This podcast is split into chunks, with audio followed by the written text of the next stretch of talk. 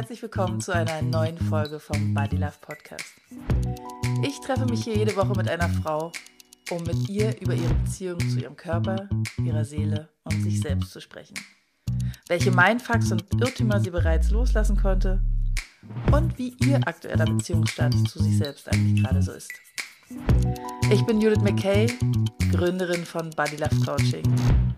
Und ich begleite Frauen darin, endlich Frieden zu schließen mit sich selbst. And you know what?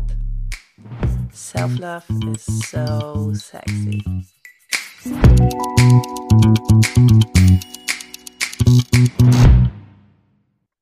Hi und herzlich willkommen zu einer neuen Folge vom Body Love Podcast. Heute wieder in der Rubrik Gespräche unter Freundinnen mit Sabrina. Tachchen, Tachchen. Tachchen. Ja, wir wollen heute unser Thema nicht ganz so plakativ direkt raushauen, sondern äh, wir verbinden es heute mit einem kleinen Quiz. Judith, ich habe eine kurze Frage an dich, bevor wir jetzt gleich anfangen. Mhm. Ähm, ich bin in so einer blöden Situation und meine UmzugshelferInnen für morgen haben leider alle abgesagt. Mhm. Und äh, könntest du vielleicht den Umzugswagen fahren und mir mit der Waschmaschine helfen? Oh, na, da habe ich direkt eine Frage zurück. Könntest du vielleicht übermorgen meinen Nachtdienst übernehmen, weil ich brauche echt mal eine Nacht für mich. Ja, ach gut, wo wir bei Nachtdienst sind. Ähm, unser Hund, der hat seit ein paar Tagen so ganz unangenehmen Magen-Darm-Virus. Und ah. wir haben aber halt Kinokarten für heute Abend. Und ja, könntest du den vielleicht kurz abholen und bei dir aufpassen? Und naja, der muss halt jede halbe Stunde raus, weil er groß muss. Ah, ja, das ist auch eine sehr gute Frage. Und da, da, da schließe ich mich direkt an mit, also Dylan und ich, wir würden gerne mal wieder Wochenende wegfahren. Könnte ich euch die Kinder bringen? Bring halt die Nachbarskinder mit. hm. Also, wer hat es denn jetzt erraten? Um welches Thema geht es für heute? Da, da, da, Richtig, das Thema Abgrenzung.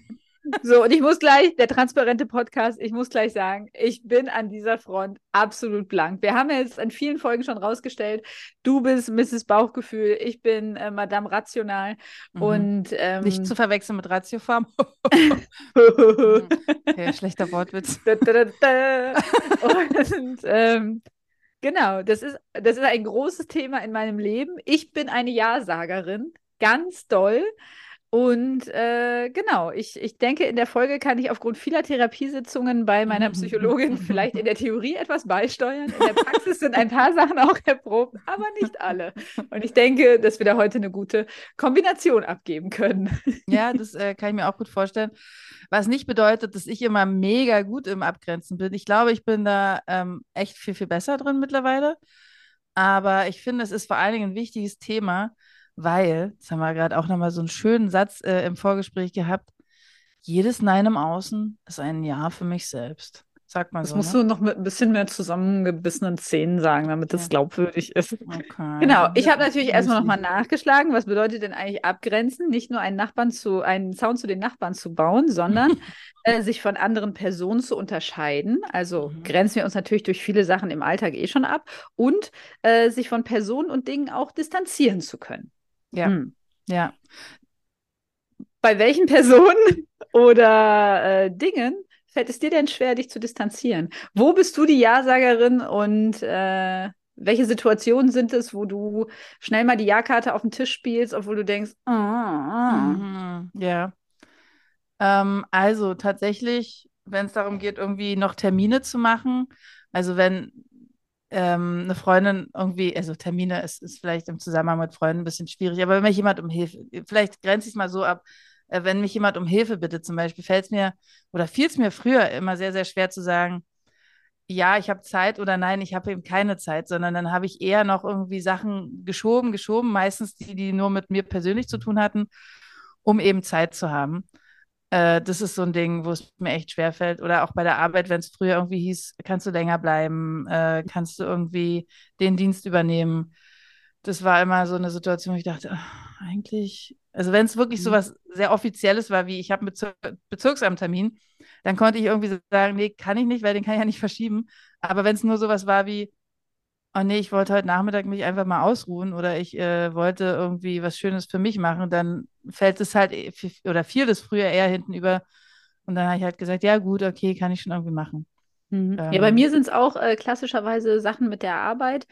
wenn da so eine sehr nette Schülerin vor mir steht mit großen Augen Mhm. und sagt, können Sie mir das noch in DIN A1 bunt ausdrucken und das vorher noch in PDF umwandeln, dann ist meine Antwort immer nur aus zwei Buchstaben. Ja, mit Freude. Ausrufezeichen. Ausrufezeichen, gib her, ich schreibe dir noch die Hausarbeit. Ähm, da fällt es mir auch sehr schwer, ähm, weil ich auch manchmal denke, ja komm, wenn ich das schnell mache, dann ist es auch schnell erledigt und bevor du hier in den Copyshop latschen musst, dass ich dann so die, den Zeiteinsatz miteinander vergleiche und denke, für mich sind es zwei Minuten Aufwand und für dich ist es eine halbe Stunde Aufwand. Also ist ja klar, dass ich das mache. Ja. Und äh, da Ja. bin ich dann auch immer so ganz rational und ähm, ich spare dann auch eher an Zeiten für mich. Also ist nicht, Mhm. dass ich, äh, wenn ich jemandem Gefallen tue, dann sage, ach, dann tue ich der anderen Freundin keinen Gefallen. Mhm. Also nicht, Judith hat gefragt, Judith ist mir wichtiger als Gisela. Mhm. Und dann sage ich Gisela ab, damit Mhm. noch äh, die Stunde Sport und der Spaziergang am Abend drin ist, sondern ich verzichte dann auf die Zeit für mich und versuche es beiden Freundinnen recht zu machen. Wie ist es bei dir? Ja, absolut. Also ich quetsche dann äh, Termine in meinen Kalender und äh, merke dann, wie mich das super stresst, wie ich dann irgendwie vor dem dritten Termin an dem Tag denke, so, oh, ich habe gar keine Energie mehr eigentlich.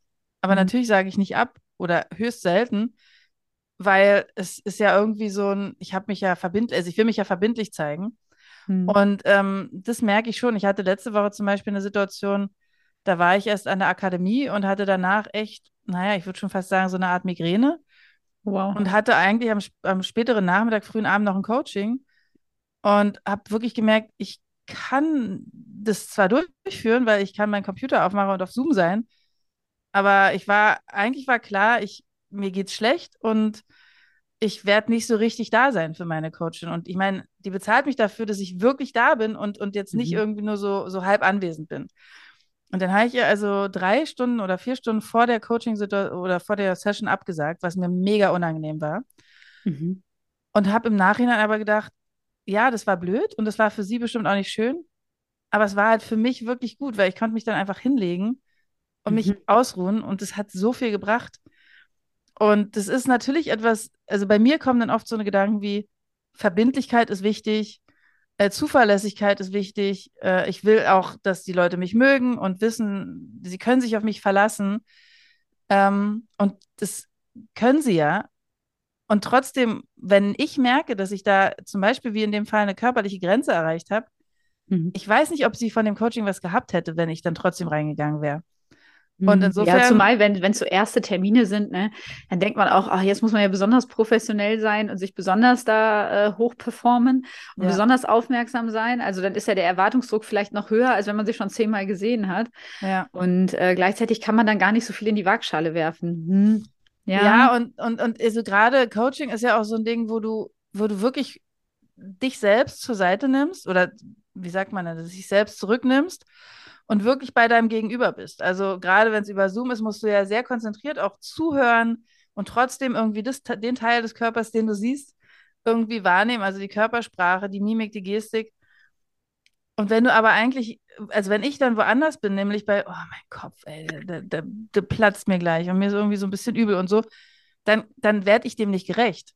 ja. Und äh, insofern ist es, glaube ich, dann auch klug zu sagen, sorry, es tut mir wirklich leid, insbesondere wenn es so kurzfristig ist. Mhm. Lass uns gucken, Ja. dass wir irgendwie einen anderen Termin finden. Ja, ja, kenne ich. Bei uns ist es häufig in, in Dienstberatung, dass wir dann Mhm. an, an so einem großen Tisch sitzen und dann wird irgendeine Aufgabe vergeben. Und Und äh, dann sitzen da alle, gucken so links und rechts, keiner macht irgendwie Augenkontakt. Und man hört so im Hintergrund das Geräusch einer Grille. Oder die berühmte Stecknadel, die fallen, äh, fallen gelassen wurde. Und dann ist in meinem Kopf sofort auch immer gleich Schuldgefühle. Also Mhm. Schuld ist ja immer ein großes Thema bei mir. Und dann denke ich, ja, okay, ähm, die eine Kollegin, die hat zwei Kinder und der eine ist gerade eingeschult worden. Da muss sie ihn doch mehr begleiten. Die andere hat gerade ein Haus gebaut. Oh Gott, da muss ja noch die Küche jetzt gemacht werden. Dadurch, dass man so viel über die Leben von den Personen weiß, denke ich dann gleich, ja, okay, den beiden kann man es auf keinen Fall zumuten. Mhm. Und naja, ich habe ja morgen Nachmittag nichts vor. Ich habe ja die meisten Ressourcen. Also hebe ich die. Hand Richtung Himmel und sage, kein Problem, ich mach's. Und äh, das war auch ein langer Lernprozess, da erstmal so bis zehn zu zählen und mal Luft zu holen und sich zu überlegen, möchte ich das wirklich machen oder möchte ich lieber durch den Wald spazieren gehen mhm. und äh, das erstmal so ein bisschen aushalten, dass dieses Damoklesschwert der Frage gerade über meinem Kopf schwebt und äh, dass ich es aber genauso gut aussitzen könnte, so wie die anderen und es dann manchmal ja. auch Aufgaben gar nicht vergeben werden und damit ist es auch erledigt. Mhm. Also äh, erster Tipp, verklausuliert bis zum Get-No, mhm. ähm, auch mal darauf warten, was die Konsequenzen wirklich sind. Also ja. mein Chef wird ja da nicht aufstehen und wird sagen, ihr habt mich nicht lieb.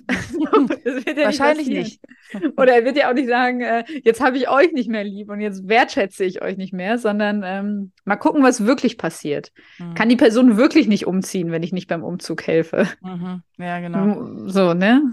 Also ja. mal so ein bisschen das auf die Konsequenzen ankommen lassen. Das, ja, das äh, ist ein ganz guter Tipp.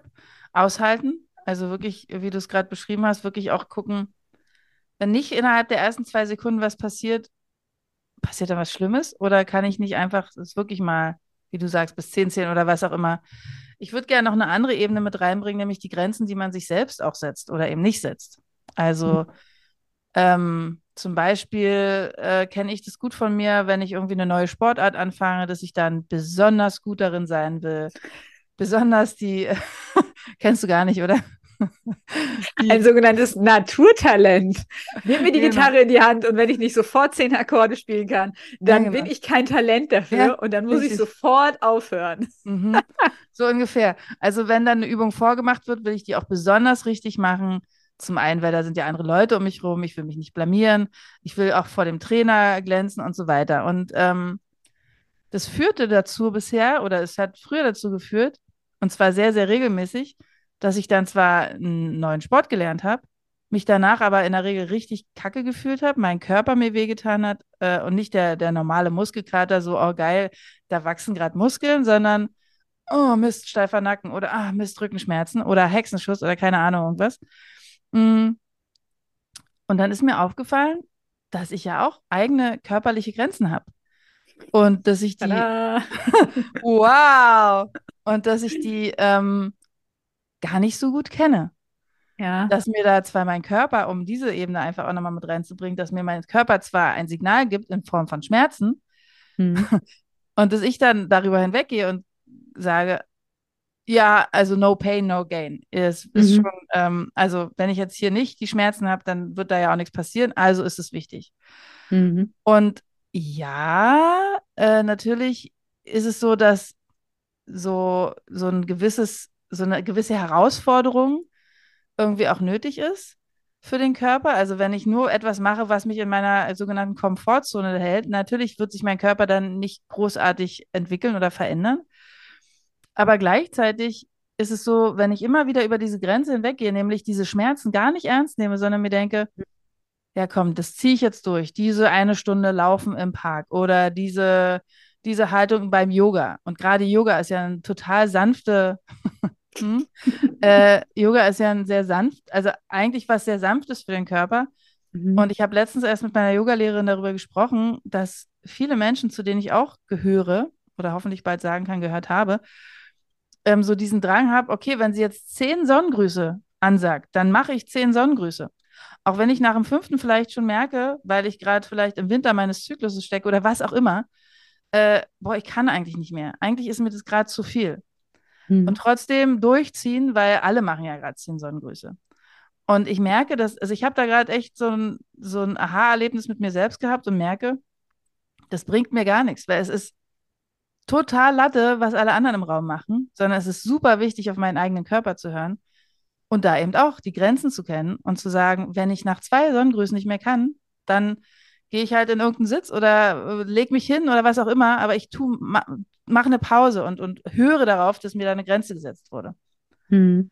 Ja, ich glaube, da kommt es auch total darauf an, was für Trainer man hat. Es gibt ja immer die, die einen dann anbrüllen und sagen, du musst über deine Grenze hinausgehen und dann ist einem ja. schon schwindelig und man denkt sich, oh Gott, ich breche hier gleich auf das Stepbrett.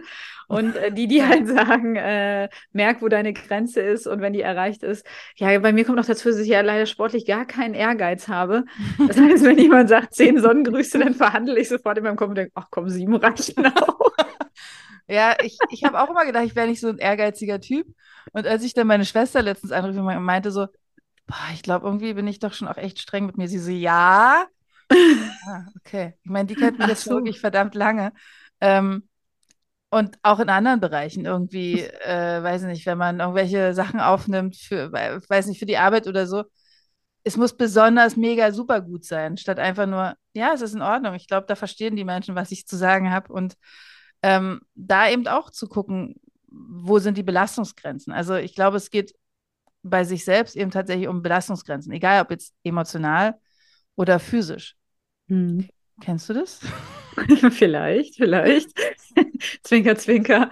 Äh, ja, nicht auf Belastungsgrenzen äh, acht geben, darin bin ich richtig gut. Mhm. Und äh, wir, wir, spulen mal so ein paar Jahre zurück. Wir waren ja Kolleginnen in einer äh, Augentagesklinik und ähm, in, in den Hochphasen meiner Stress, meine, meine stressigen Lebens hatte ich einen 20-Stunden-Job in einer Augenklinik, habe dann noch 20 Stunden in einem Brillenladen gearbeitet weil ich da auch nicht so richtig Nein sagen konnte und mich da nicht so richtig ablösen konnte, weil ich ja dachte, ach, wir sind so ein gutes Team. Der neue Job macht zwar viel mehr Spaß, aber irgendwie komme ich da nicht so los und die Chefin ist ja auch irgendwie nett und wir waren sowas wie befreundet und äh, ne? mhm. und gleichzeitig kam aber schon das dritte Jobangebot um die Ecke, mhm. nämlich äh, Unterricht geben am Samstag und Sonntag in einer 90 Kilometer entfernten Stadt. Äh, und es ging auch morgens um 8 Uhr, muss ich dann dort sein, also 4.30 Uhr aufstehen. So. Und das, sehr, das, ne? das am Samstag und Sonntag. und äh, das habe ich dann ein paar Wochen hintereinander durchgezogen, sodass ich manchmal so drei Wochen durchgearbeitet habe, ohne einen Tag frei zu haben. Und äh, ich glaube, da war ich schon eine 9 von 10 auf der nach oben offenen Burnout-Skala und hatte dann irgendwann in der Praxis also einen richtigen Nervenzusammenbruch, weil er so ein Patient dann auch nicht so richtig mitgemacht hat und dann auch immer irgendeinen Kram erzählt hat und ich musste jetzt noch schnell diese Untersuchung machen und ich war auch hungrig. Hunger entschuldigt auch ein bisschen oh Gott, die Dünnhäutigkeit bei mir. Ja, ja. und äh, da kam alles zusammen und äh, dann war es echt wie, wie in so einem Comic, dass ich so an die Decke gegangen bin, den angeschnauzt habe, meine Sachen auf den Boden geschmissen, bin einfach gegangen, was super unprofessionell ist, und saß dann heulend bei uns in der Teeküche und dachte mir, nee, okay, jetzt, jetzt muss ich auf jeden Fall irgendwas ändern. Und äh, danach ist es ein bisschen besser geworden mit den Grenzen einhalten, aber ja, ist jetzt auch schon fast zehn Jahre her. Ne? Also es ist ein, ein stetiger Lernprozess bei mir und gut kann ich das immer noch nicht. Naja, also auch nur in der Theorie. Ja, also ähm, ich plaudere jetzt einfach mal ein kleines bisschen noch aus dem Nähkästchen aus dieser Zeit. Ich kann mich an diesen einen Anruf erinnern, als du mich anriefst und meintest, es tut mir leid, ich komme heute später, weil mir geht es jetzt gerade nicht so gut. Ich liege noch auf dem Boden und mir ist super schwindlig. Aber sobald es vorbei ist, komme ich. Und dann habe ich sehr deutlich zu dir gesagt, du kommst auf gar keinen Fall, weil wenn dir schwindelig ist und du auf dem Boden liegen musst, dann ja. kommst du nicht. Und das war aber, ich glaube, das ist exemplarisch für die Einstellung, die du zu dem ja. Zeitpunkt hattest. Ihr braucht mich doch. Genau, nämlich dieses. Ich ähm, schaff das doch nicht. Ja, genau. Ich, ich komme, ich, ich komme definitiv, ich bin zuverlässig und äh, äh, also wenn ich nicht 41 Fieber habe und eigentlich äh, nur noch wanken kann, dann bin ich vor Ort und dann helfe ich natürlich oder erfülle meinen Job. Ja. Und äh, das ist eine Einstellung, die ich oft irgendwie an dir wahrgenommen habe, auch an Kolleginnen. Ähm, mhm. Da brauche ich jetzt auch nicht gendern, weil wir hatten nur Kolleginnen, bis auf den Chef. Ähm, aber das ist so eine Grundeinstellung, die mich dann irgendwann auch genervt hat, weil ich so gedacht habe, ähm, wenn Menschen krank sind, dann sollen sie halt zu Hause bleiben und sich erholen. Und sich, also ich weiß, dass, dass die Tendenz dann da ist, so krank zur Arbeit zu kommen, um zu zeigen, also gar nicht so, guck mal, ich bin ja wirklich krank, aber so, um sich die Erlaubnis abzuholen von demjenigen, der das entscheidet, der dann sagt, gehst du bitte nach Hause, du bist ja mhm. offensichtlich mhm. krank. Ja, Und, ich glaube, gerade im Gesundheitswesen ja. ähm, ist es ganz verbreitet, weil man ja denkt, ach ja, komm, nehme ich auf der Arbeit noch ein bisschen Schmerzmittel und dann ja. spritze ich mich ja noch ein bisschen fit und dann geht es schon wieder. Ne? Was aber, Weil man weiß ja auch, wie die, wie die Belastung da über so einen Tag ist. Und wenn es dann statt fünf Leute nur vier Leute erledigen müssen, dann weiß man ja ganz konkret, dass es super stressig ist. Aber auf der anderen Seite weiß man ja auch, dass der Tag trotzdem irgendwie rumgeht und die anderen auch nicht den ganzen Tag da stehen und sagen, boah, wir hassen Sabrina, weil sie uns hier hängen naja, lässt, gar ne? nicht. Also du hast ja auch nie jemanden gehasst, wenn er krank war. Und Äh, Im Gegenteil, es ist ja dann der Dominoeffekt. Also wenn der, der eine dann krank zur Arbeit kommt, dann kannst du davon ausgehen, mindestens eine andere Person wird dann auch angesteckt ja. und fehlt dann irgendwann äh, im Idealfall oder im Negativ Negativfall auch. Und ich habe dann tatsächlich irgendwann auch an die Selbstverantwortung appelliert und gesagt, schätz doch bitte ein, ob dein Körper gerade arbeitsfähig ist oder nicht. Und mhm. wenn er mhm. nicht arbeitsfähig ist, dann ist es viel klüger, du bleibst zwei, drei Tage im Bett und kurierst dich aus, anstatt dich jetzt drei Wochen lang immer so halbkrank zur Arbeit zu schleppen mhm. und dann ähm, entweder Leute anzustecken oder dann irgendwann doch richtig auszufallen, weil der Körper nimmt sich irgendwann, was er braucht. Und, mhm. und das passiert ja genau aus solchen Gründen, weil man eben denkt, ach man, die armen anderen. Und ich verstehe das total. Ich will mich da auch gar nicht rausnehmen. Ich habe das natürlich auch gemacht, mhm. ähm, eine Zeit lang. Aber dieses, gucken, wo ist meine Grenze? Und wenn ich krank bin, ist es eine Grenze. Dann ist es eine sehr deutliche Grenze des Körpers. Ja, dazu noch als Tipp. Äh, ich äh, habe hab ja den großen Luxus, dass ich mit einer sehr, sehr guten Freundin von mir auch äh, zusammenarbeite. Und ähm, meistens, äh, also dieser Tipp von, sei dir selber eine gute Freundin, das klappt ja auch meistens nur in der Theorie. Mhm. Und äh, wir haben so ein bisschen etabliert, dass, wenn man sich krank fühlt und sich denkt, ich würde mich jetzt doch morgen noch zur Schule schleppen, dann äh, fragt man die andere mal, würdest du mit einer Mandelentzündung und wenn du drei Nächte nicht richtig geschlafen hast, morgen zur Schule gehen? Und er ist gleich so, hä? Nein, bleib zu Hause. Und es ist dann so dieser erlaubnisgebende Gedanke für, äh, jetzt kann, darf ich doch wirklich zu Hause bleiben, weil ich bin wirklich krank. Und ihr würde ich ja auch sagen, dass sie zu Hause bleibt. Ja. Und ähm, so kann man sich die Situation so ein bisschen klarer machen. Das, das hilft bei uns auf jeden Fall sehr gut. Ja. Ich würde gerne noch einen weiteren Aspekt mit einbringen äh, zum Thema Abgrenzen, nämlich ähm, wenn man so in so Beziehungen ist. Also jetzt nicht in Beziehungen mit Freunden, sondern tatsächlich in einer partnerschaftlichen Beziehung. Mhm. Ähm, da glaube ich, ist es auch ein Lernprozess. Wie kann ich mich gut abgrenzen? Also am Anfang ist ja alles, wie sagst du immer so schön, irgendwas mit Schmusi, Schmusi. Flauschi, Flauschi. Genau. Schmusi-Busi-Phase. genau. Die äh, dauert halt so lange sie dauert und irgendwann ist die aber nun mal durch. Und ähm, dann aber wieder so dieses eigene, okay, so bin ich, so ist mein Partner, so sind wir zusammen. Ich kann aber trotzdem ich bleiben, obwohl ich jetzt in einer Beziehung bin. Mhm. Ich muss nicht bloß, weil mein Partner sich das wünscht, immer um 13 Uhr das Essen auf dem Tisch stehen haben. Ich kann, wenn ich das möchte und mich so entscheide, kann ich das machen, muss ich aber nicht. Mhm. Also da wirklich zu gucken, wo sind meine eigenen Grenzen? Was will ich gerne machen? Wo möchte ich auch bewusst Kompromisse machen? Mhm. Aber festzustellen, wo verändere ich mich gerade, obwohl es gar nicht so ist, wie ich eigentlich sein will oder wie ich wirklich bin. Mhm. Ja, guter Gedanke. Und also ich finde ja, eine Beziehung lebt ja auch davon, dass man, wenn man 20 Jahre zusammen ist, nicht mehr die gleiche Person ist, mit der man damals zusammen war, sondern sich auch zusammen in eine Richtung entwickelt und ja. äh, sich immer mal wieder fragt, wer bist du, wer bin ich und wer sind wir denn eigentlich zusammen? Und ähm, klar, in, in Beziehungen neigt man natürlich am Anfang, wenn man super verknallt ist, dazu, ganz viele Sachen, die der, die der Partner super findet, auch mit auszuprobieren, was ja per se erstmal super ist, den eigenen Horizont zu erweitern. Ja. Aber äh, sich dann auch nach ein paar Jahren mal zu fragen, mag ich wirklich Wanderurlaube? ja. Oder mache ich das nur ihm zuliebe? Und können wir vielleicht einen Kompromiss finden, wo ich nicht fünf Stunden lang bergauf latschen muss? Weiß gar nicht, wovon du redest, ehrlich Dass meine Gesichtsfarbe so ist, Vorteil für alle YouTube-NutzerInnen, dass meine Gesichtsfarbe so ist wie mein Pullover oder zumindest mhm. wie deiner. Mhm. Ähm, oder mag ich viel lieber Stadturlaub mit meinen Freundinnen? Ja. Und, äh, wo ist man denn selber in dieser Beziehung geblieben? Ja, ich glaube, Appell an alle, die, die länger als fünf Jahre in einer festen Beziehung sind.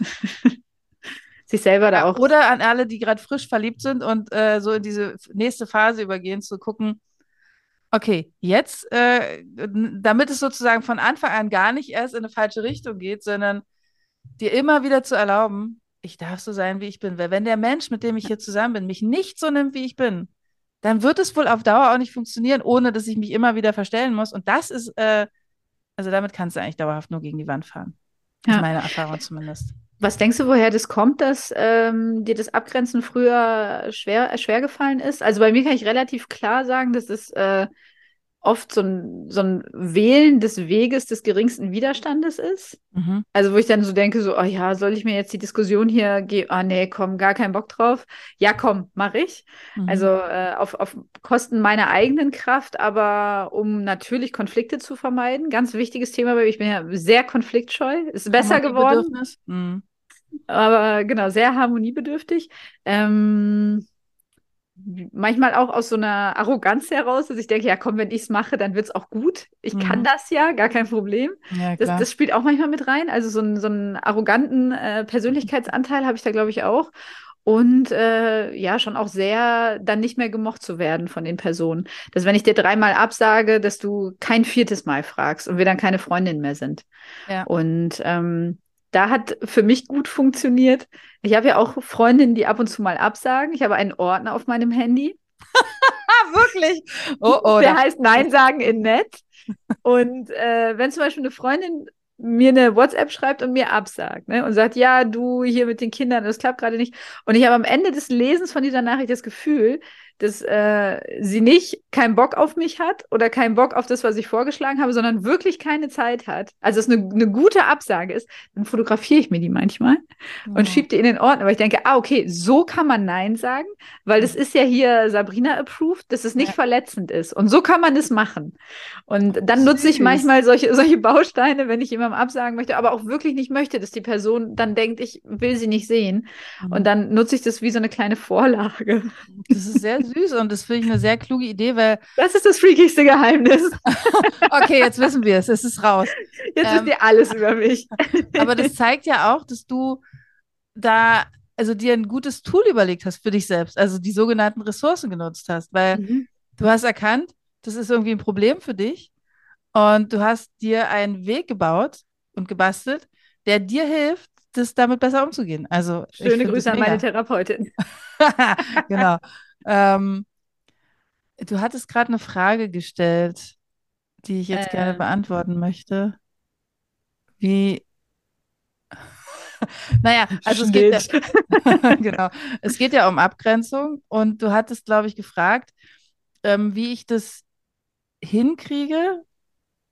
Nee, ich weiß es jetzt nicht mehr. Na egal, wir werden gleich nochmal drauf kommen. Ähm, aber Ach so, war, warum es dir schwer fiel, dich abzugrenzen? Also genau, was stimmt. da deine ja. inneren Anteile waren, bei mir ja. war es dann. Genau. Ähm, naja, also natürlich auch dieses, also wenn man es mal evolutionär betrachtet, dann ist es ja so, dass Menschen früher natürlich immer in Gruppen gelebt haben. In, in so, weiß ich, nennt man das Clans? Nee, ne? Gruppen. Rudel. Ansammeln. Rudel, nennen wir es Rudel, okay. Ähm, und dass wenn also dann die eine Person irgendwie alleine war, dann hatte die niemand, die, im, die, die im Winter sie gewärmt hat. Äh, aber da war auch niemand, der ihr geholfen hat, sie mit Essen zu versorgen, weil die einen haben halt das Talent, irgendwie Tiere zu jagen, die anderen haben das Talent, die richtigen Beeren zu finden. Mhm. Die nächsten äh, können irgendwie Feuer machen und so weiter. Also jeder hat ja in diesem Rudel irgendwie so seine Aufgabe. Mhm. Und das heißt, es war auch wirklich nötig, dass du in diesem Rudel bleibst, dass dieser Rudel dich nicht abstößt. Stimmt, und dass man nicht aneckt und äh, quasi beliebt ist, ja. ist uns in die Gene genagelt, dass wir alle People-Pleaser sind. Ja, wir wollen, und das ist ja auch erstmal total gut, wir wollen natürlich, weil wir soziale Wesen sind, dass wir uns, also dass man uns mag und dass man uns versteht. Mhm. Das ist also ein, ein, großer Antrieb und ich glaube, das kommt wirklich noch aus dieser Zeit von ganz, ganz früher, wo es wirklich überlebensnotwendig war, in einem Rudel zu leben. Mhm. Jetzt sind wir hier in dieser Großstadt oder hm, selbst auf dem Land ist es ja so. Ähm, und äh, gerade in der Großstadt leben viele Menschen halt einfach so für sich allein und so vor sich hin. Aber das ähm, ist ja nichts, was, was man so, also ich unterstelle jetzt einfach mal den meisten, dass die das nicht mögen, irgendwie ständig allein zu sein. Das heißt, wir wollen natürlich gemocht werden. Also ich glaube, die, die meisten Menschen, die ich kenne, wollen grundsätzlich gerne gemocht werden, haben ein Harmoniebedürfnis und wollen irgendwie dazugehören. Ähm, mhm. Und jetzt kommt aber das Ego, was eben auch Recht haben will und irgendwie ähm, ja so seine eigene Meinung vertreten will. Und da ist, ich glaube, da entsteht schon so ein, so ein Kampf, so ein innerer Kampf manchmal. Mhm. Und wenn ich jetzt an mich zurückdenke, dann ist es natürlich irgendwie Erfahrung aus der Kindheit, irgendwie Trennung der Eltern. Äh, insbesondere wenn ich jetzt von Beziehungen spreche, ging es mir immer irgendwie darum, wie kann ich diesen Mensch an meiner Seite halten?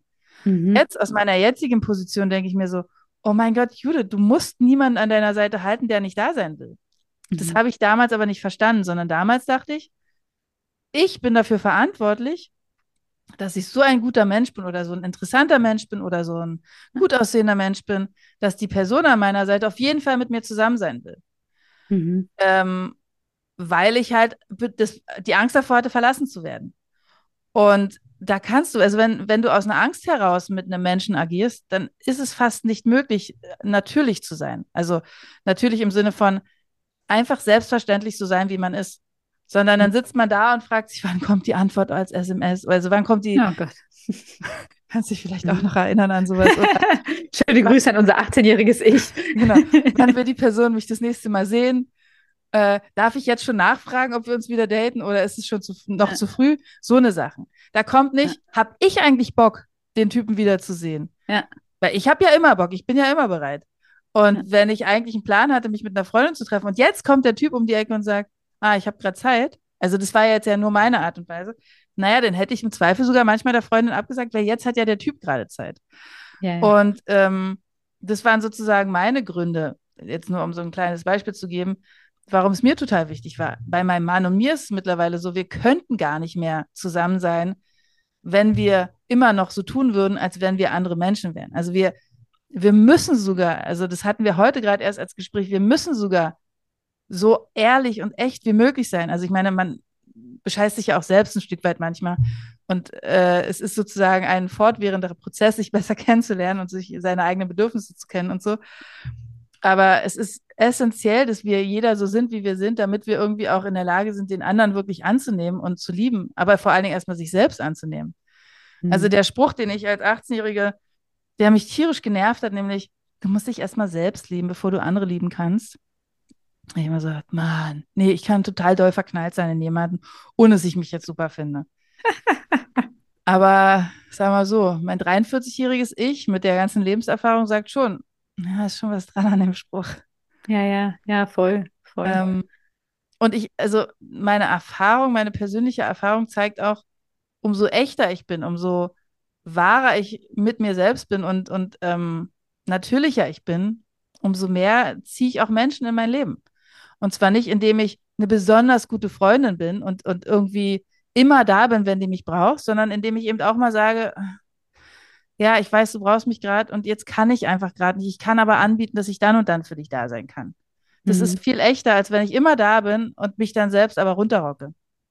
Ja, und dass man auch so ein bisschen Vertrauen lernt in die Beziehung. Ich hatte das Gefühl, mhm. ähm, als ich jünger war und dann hatte man Freundschaften, ähm, dass die auch immer so ein bisschen fragiler waren. Dass dann schnell schon mal so ein, äh, du hast jetzt hier äh, das und das gemacht, wir sind jetzt keine Freundin mehr. Das würde ja jetzt in unserer Altersklasse überhaupt nicht mehr passieren. Ne? Da wird es dann ein Gespräch geben, dann würde man mal sagen, du, ich brauche mal eine kleine Pause, lass mal zwei Wochen nichts hören und dann würde man mhm. sich wieder treffen. Da hat man ja eher das Gefühl, dass so eine verbindende Vergangenheit was sehr Schützenswertes ist ja. und dass man da dann auch dran bleibt und ja. ähm, sich auch nicht immer die Bestätigung dieser Freundschaft zu holen und sich dauernd zu melden und, und sich immer wieder die Bestätigung einzuholen, ja, wir sind noch Freundinnen. Ja. Und äh, ich glaube, da kann man sich auch mal ein bisschen drauf verlassen, dass die Menschen, die jetzt in seinem Umfeld sind, auch, auch da bleiben. Die wird und man auch, sein so wollen. los. Genau. Ja. Und die haben auch Bock, mit dir, so wie du bist, Zeit zu verbringen. Ja. Und äh, da kann man dann auch mal sagen, du, boah, ganz ehrlich, ist ja lieb, dass du mich einlädst zum Geburtstag, aber lass mal.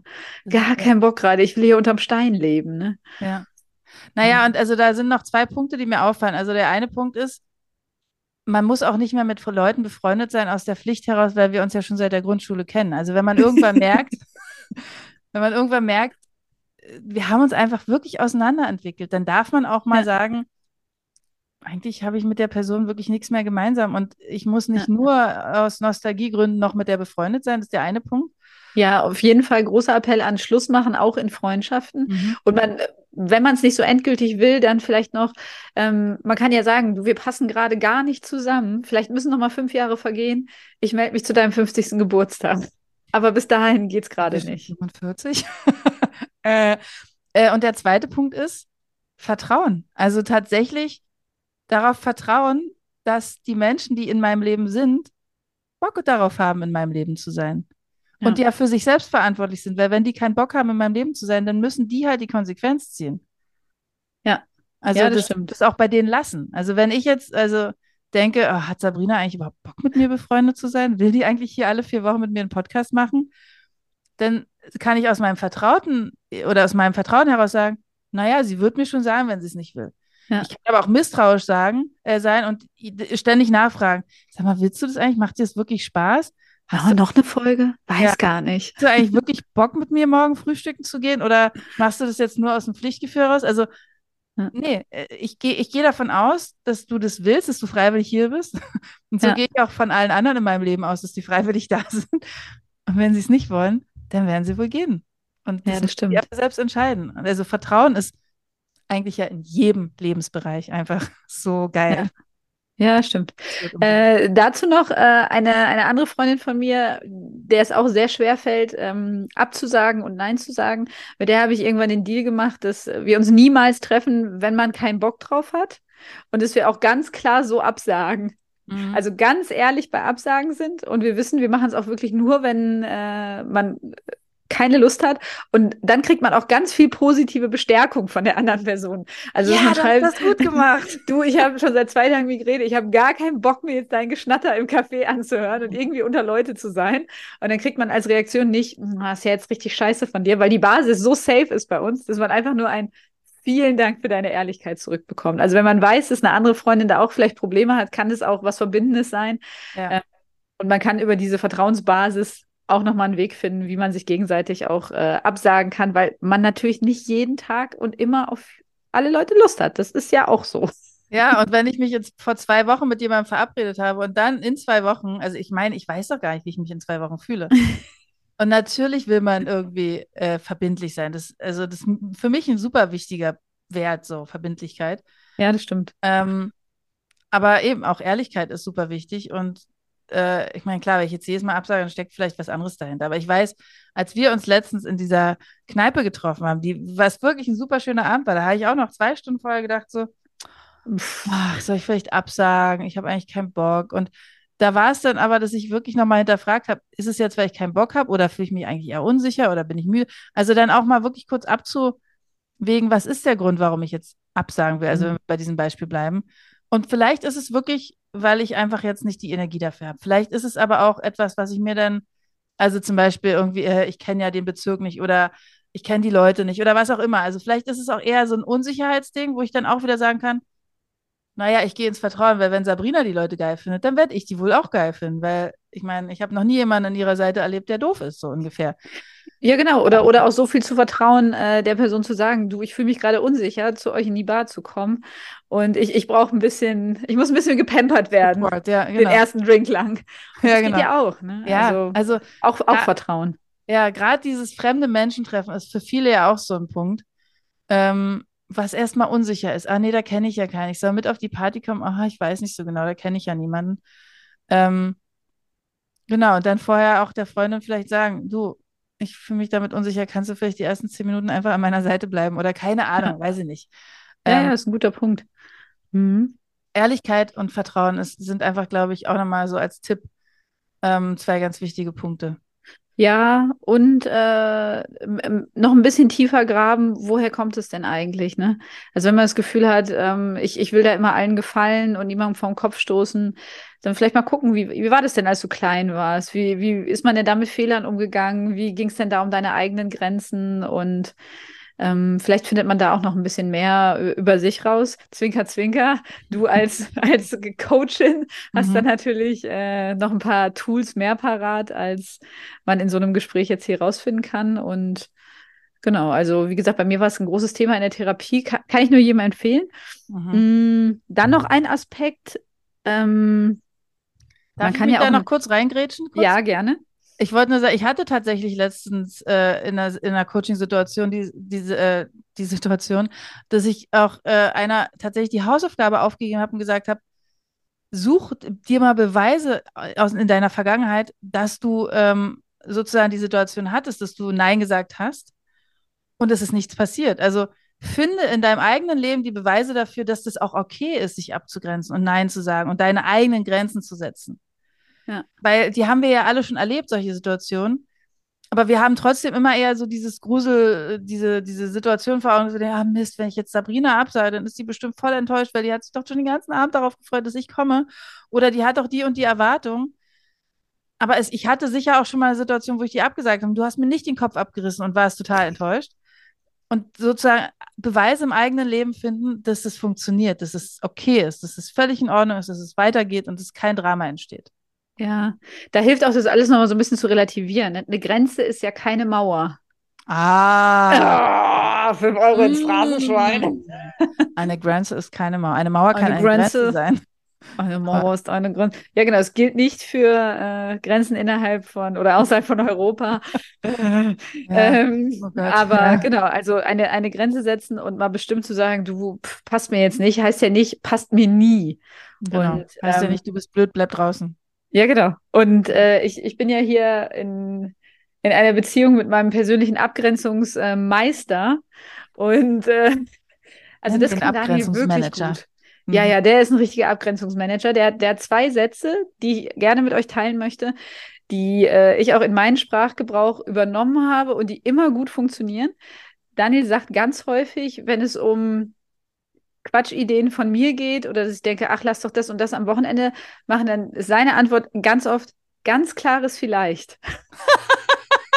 Stimmt, den Satz habe ich schon ein paar Mal von dir gehört.